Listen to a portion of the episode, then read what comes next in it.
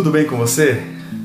Que bom, que bom que podemos meditar na palavra do Senhor, que podemos mais um dia nessa jornada que é a vida, poder refletir e poder aprender com aquilo que a palavra do Senhor tem para as nossas vidas.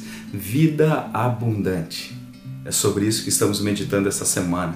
Vida abundante. Porque devemos possuir a vida abundante.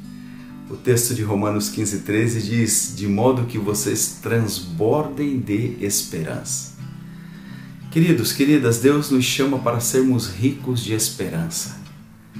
Agora, nós podemos contextualizar isso de duas formas. Nós podemos ser ricos de esperança para estar satisfeitos nele, com ele, para ele, isso é muito bom isso é abençoador, isso alegra o coração do Pai. Sabe por quê?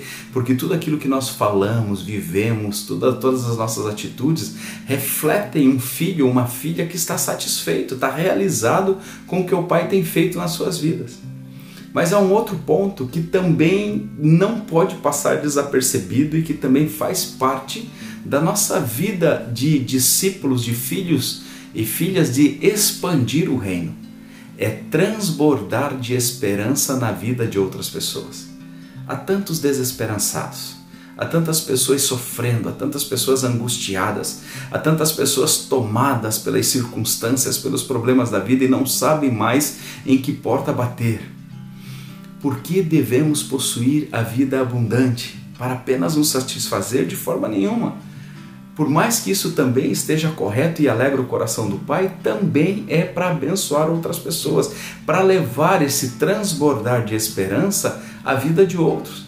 Você já pensou você chegar no seu trabalho, ou na sua faculdade, ou nos seus familiares e ser tão cheio, tão transbordante de esperança que tudo aquilo que você declara, tudo aquilo que você faz abençoa as pessoas, fazem com que as pessoas se sintam melhor, fazem com que as pessoas se abasteçam de algo que está transbordando em você.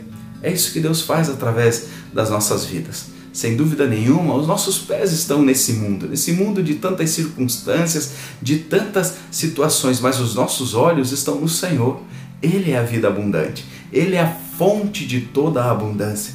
Por isso, nele com Ele e para Ele, nós devemos sempre viver essa vida abundante, transbordante, transbordante em nós para estarmos satisfeitos, mas também transbordante nas pessoas, na vida dos angustiados, dos necessitados, para que eles também venham a conhecer a fonte da vida abundante, a fonte de toda a esperança que é o nosso Deus Todo-Poderoso. A Ele toda a honra, a Ele toda a glória, a Ele todo louvor. Deus te abençoe.